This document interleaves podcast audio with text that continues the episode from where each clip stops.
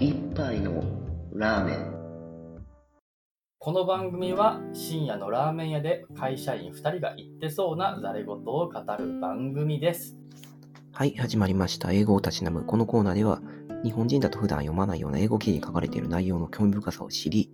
英語を読みたいという学習モチベーションを高めるそういうコーナーです。記事の URL やコーナー最後に紹介する単語、慣用句も概要欄に載せているので、興味ある方は見てみてください。では、タイトルの方ですね。えー今回は、The Lost Nuclear Bombs That No One Can Find というものですね。すごい簡単な英語で構成されたタイトルになっているので、いきなり全部訳すとですね、えー The Lost Nuclear Bombs 核爆弾ですね、が That No One Can Find 誰にも発見できないということなので、誰にも見つけられない失われた核爆弾というタイトルになります。はい。えっとですね、まあそもそも核爆弾の行方が、えー不明瞭になるなんて、そんな映画の中の話だろうとか思うじゃないですか。まあ、ところが実際に過去の歴史、史実を振り返ってみると、まあ結構あるんですよね。まあだけどその、映画の中に語られているようななんかスパイが出てきてどうのこうのとかそういうドラマチックな話ではないんですよね。っていうので、えー記事の冒頭に一つのストーリーが語れるわけですね。えーと、パロマレス米軍機墜落事故っていうやつなんですけど、まあ、この名前、えー飛行機が墜落したっていう事故なんで、なんとなく察しついたと思うんですけど、えーっとですね、1966年の1月17日ですね。まあ、これ冷戦ですよね。アメリカとソ連の間の。はい。で、えーっと、パロマレスっていう、これはススペインの村かな。はい。の漁村なんですね。その近くのところで、えー飛行機が墜落した。まあ実際、現地のところからでも、その飛行機が爆発した火球、火の玉っていうのを観測できたわけですね。で、それと同時にですね、えー飛行機から何かよくわからないものが墜落、海の中に落ちたりとか、陸の方に行ったりとか、っていうのが観測されたんですよね。で、えっと、これは何なのかっていうと、まあそのままで、その実はこの航空機に核爆弾が積まれてたと。で、合計4つですね。で、そのうちの3つは、まあ、陸の上に落ちたから回収できたのかな？はい、すぐに。で、最後の1つは海の中に落ちてしまったんですね。で、この最後、見つからなかった、あー見つか、最終的には見つかったんですけど、えっと、海の中に落ちちゃったやつ、どれぐらいの威力の核爆弾かっていうと、1.1メガトン級なんですね。で、これよくわからないと思うんで、例を出すとですね、えっと、広島、長崎に落ちた落ちた原爆、あれがだいたい10、広島が15キロトン、長崎20キロトンぐらいなので、まあ威力で言うと、その大きな威力のその長崎の20キロトンの50倍以上の威力になるわけですね。はい。で、そのとんでもない、えー威力の爆弾が、この航空機の墜落事故っていう、たったそれだけの話といえばそれだけの話で、えー海の中に迷い込んでしまったと。で、これ、えっ、と、記事の中ではどういう風にして回収したのかっていうのも、つらつらと書かれてるんですけど、まあ、詳細は省くんですけど、まあ、これかなり難しいんですよね。で、結局、うん、できたっていう、その方法も、まあかなりテクニカルというか、まあ、潜水艦を使ってとかそういう話になるんですけど、まあ、とにかく回収するのって一回海に落ちちゃったらかなり困難だという話なんですよね。まあ、どうして困難なのかっていうのは後でもちょっと説明しますけど。はい。でもまあ、とりあえず、そのパロマレス米軍機墜落事故っていうのは、まあ、水爆ですね、これは。まあ、4つの水爆は、落ちちゃったものの最終的に回収することができましたということで、あれじゃあもう問題ないよねという話なんですけど、で、しかもこんな事故って偶然じゃないっていう話思うんですけど、実はですね、えっと、このような事故っていうのは、1980年代に、えー機密文書解除された分で分かってるだけで、えー計32回起こってるんですね。世界中で。で、その誰にも見つけられない、失われたっていうタイトルのその通りに、えー回収不能になったり例が、核爆弾が3つ存在します。で、この時代で、えっ、と、さっきの1966年っていうのは、まあ、1960年から68年のその冷戦の時代で、えーそもそも、その、普通に空飛んでる飛行機、軍用機に、まあ、普通に核が積まれてた時代なんですよね。まあだから、航空事故が起こったら、それが割と、その核爆弾の行方不明っていう事故に直結しちゃうような話になってたんですね。で、ちなみにですね、1986年の時には、えーソビエト、今度アメリカじゃなくてソビエト側の方って4万5千個の核兵器を使っ、持ってて、で、えっ、と、他の国も含めたら、まあとんでもない、えー核兵器の数なんで、まあ正直今言った話、32回で、そのうち3つが未回収のままだっていうこの数字は、おそらくもっと多いだろうというふうに言われてます。はい。ということで、全然ドラマチックじゃないんですけど、行方不明になっている核爆弾っていうのが現在進行形で、えー世界に存在しているというわけなんですね。はい。じゃあ、この見つからない核爆弾たちっていうのはかなりやばい。まあ当然やばいですよね。人の手を離れて爆発したらどうすんだっていう話なんですね。で、この核爆弾っていうのは全部水爆なんですけど、水爆が勝手に爆発する確率っていうのは結構低いっていう話があるそうです。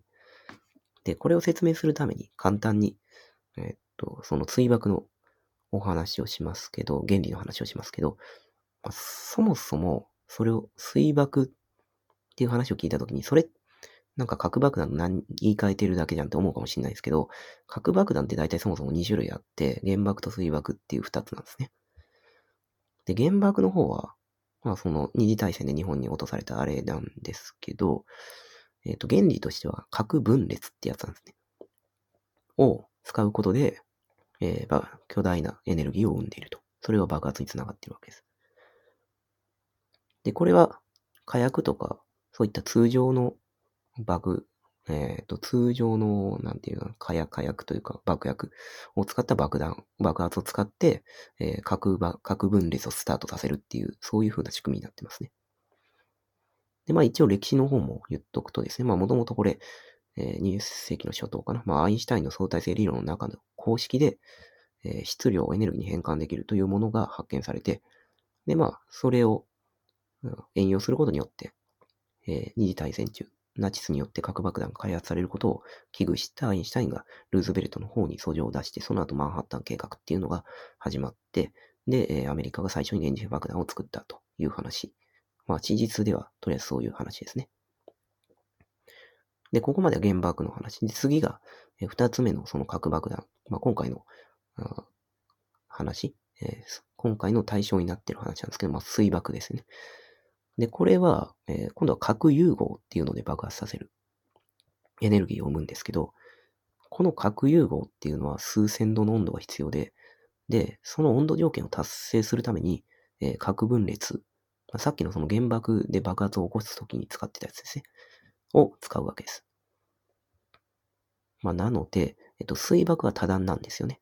えー最初にまず核分裂を起こして、その次に核融合を起こすと。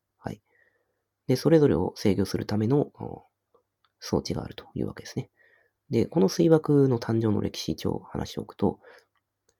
えーっとですね、原爆をもともと開発してたんですけど、アメリカの方で。で、開発独占できてたと思ってたら、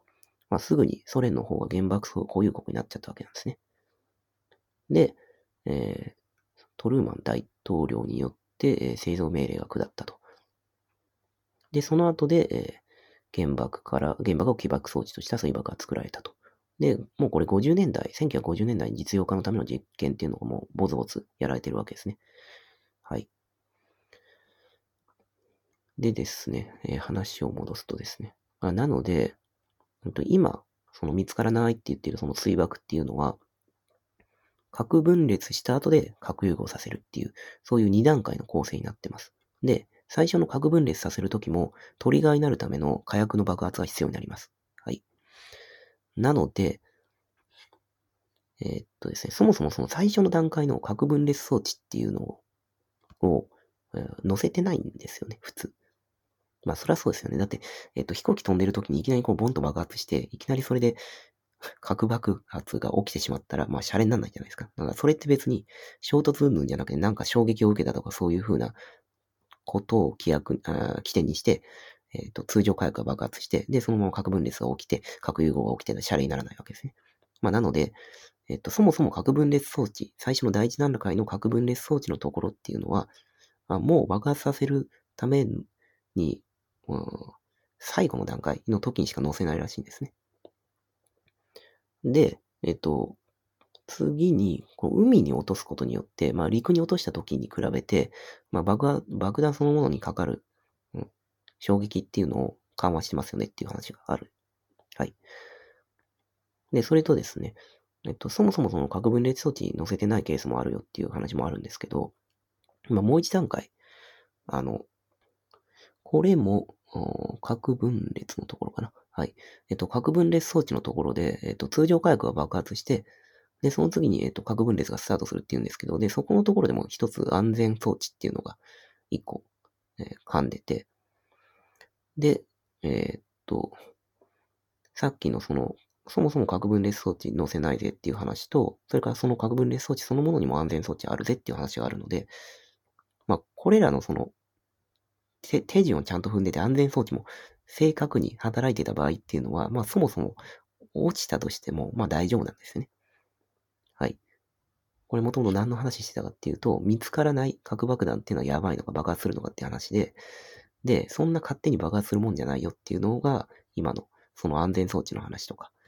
あとはもうダメージ緩和、海に行った時はダメージ緩和だっていう話で、はい、語られてますね。まあなんですけど、まあ実際これでもどうかわかんないって話があって、えー、いくつかの例の中では、あもう結構まずい。あともうちょっとで爆発間一発だったぜっていう時もあったそうですね。はい。まあ、なので、安全装置がいくら、あの、トイレ旗にあるからといって、それが偶然、えー、破損してしまって、で、爆発が起こってっていうことは、まあ、あり得るという話なんですね。はい。だから、安全装置はもちろんあります。だから、えー、確率は低いです。だけど、その低い確率をかいくぐって爆発することもなくはないですねっていうところは語られてますね。はい。でですね、えっ、ー、と、そもそもその海中に潜ってしまった核爆弾が爆発するのか、爆発するのって地上で爆発するイメージがあると思うんですけど、別に海の中でも全然爆発するっていうのは、えっ、ー、と、これも1946年のビキニ沖での水爆実験っていうのがあって、で、あれはもう普通に水中の中で爆発させますからね。はい。はい。じゃあ次ですね。じゃあそもそも爆発する危険性っていうのは安全装置があるから、そこまではまあ高くないものの、じゃあこれ、行方不明になったのはもう探しても見つけられないのかっていう話があって、で、探すのはかなり難しい。で、理由としては、えー、普通大体航空機の事故とかがあった時ってブラックボックスみたいなのがあって、で、それの探知信号を探せば、まあ、その時の事故の状況とかわかるわけなんですけど、ブラックボックスを探し出せば。で、ブラックボックスも、えー、何か探知信号を出してると。だけど、そもそもこんな核爆弾に何か探査可能なものなんてつけないですよね。だって、もしつけてたとしたら敵国の方にそれを探知されたらとんでもない話ですからね。はい。だから落としちゃった時っていうのはもう目見で探すしかないですよね。で、一つ、え、でも放射能とか出てるんだったらそれ探知すればいいじゃんって思うかもしれないですけど、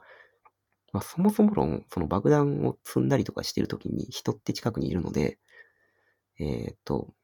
爆弾の近くにその放射能漏れが起こるような、そういう風な設計になってないんですよね。で、もし放射能を検知できてたとしたら、それはもう、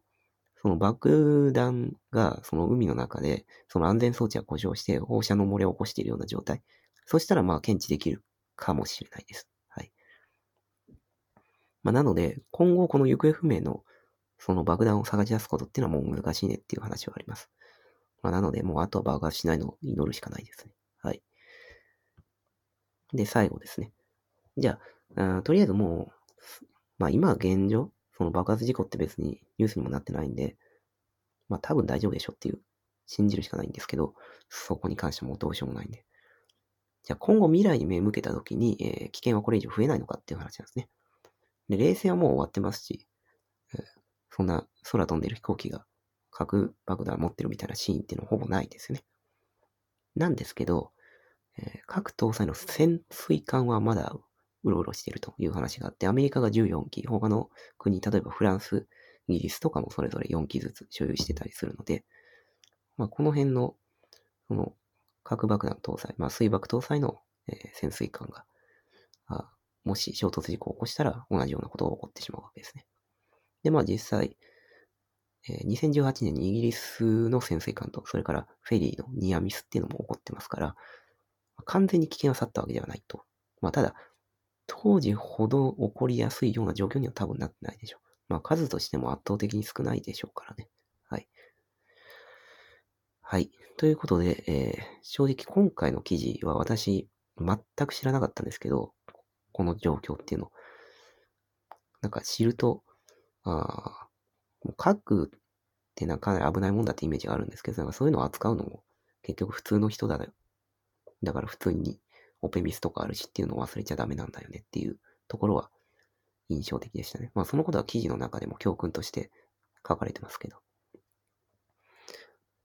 で、まあやっぱり、これってどうしてそんなことを思っちゃうのかっていうと、危険だから、それを扱ってる人たちはすごい人たちですごい厳重に管理されてるってイメージがやっぱりあるんですけど、で、それってただの幻想なんですよね。で、そういう知らない間に、なんとなくで信じ込んじゃってる情報とかってあると思うので、まあ、これに限らず、まあ、何が安全とか、何が危険とか、まあ、とりあえず自分の身に関係する範囲で、えー自分で情報を拾いに行くことの大事さっていうのを改めて知ったそんな記事でした。はい。じゃあ最後、単語慣用句ですね。えーっと、今回も単語2つですね。まず、はじめの単語が、あ e-deal。e-deal ってやつで、えーこれが綴りが簡単なので言っちゃうと、i-d-y-l-l ですね。で、これ、えっと、アメリカ英語だと全然読みが違ってて、アイデルっていうのになっちゃうんですね。で、意味としては牧歌的風景という意味です。どこで出てきてるのかっていうと、まあ、最初のその、スペインのパロマレスの事故のところで、えーその爆発がボーンって起きて、その衝撃波が来たと。で、そののどかな田舎の牧歌的な風景が壊されてしまった。みたいなところの描写で出てきますね。はい。で、もう一つですね。これがですね、detonate っていう単語で、これも綴り簡単で、d-e-t-o-n-a-t-e ですね。まあ、割とカタカナ語読みでそのまま読めそうな単語で、まあ、これ爆発するっていう、だ爆発っていっぱいあると思うんです。そのエクスプロードとかなんかブローアップとか、あとゴーオフとか。で、ほ今回出てきたのが、なんかどうやら調べるとなんかこう猛烈な音と勢いで爆発させるみたいな意味らしくて、まあこれがその核爆弾が爆発するっていうところの爆発っていうのニュアンスも近いのか、この単語は使われてましたね。はい。以上です。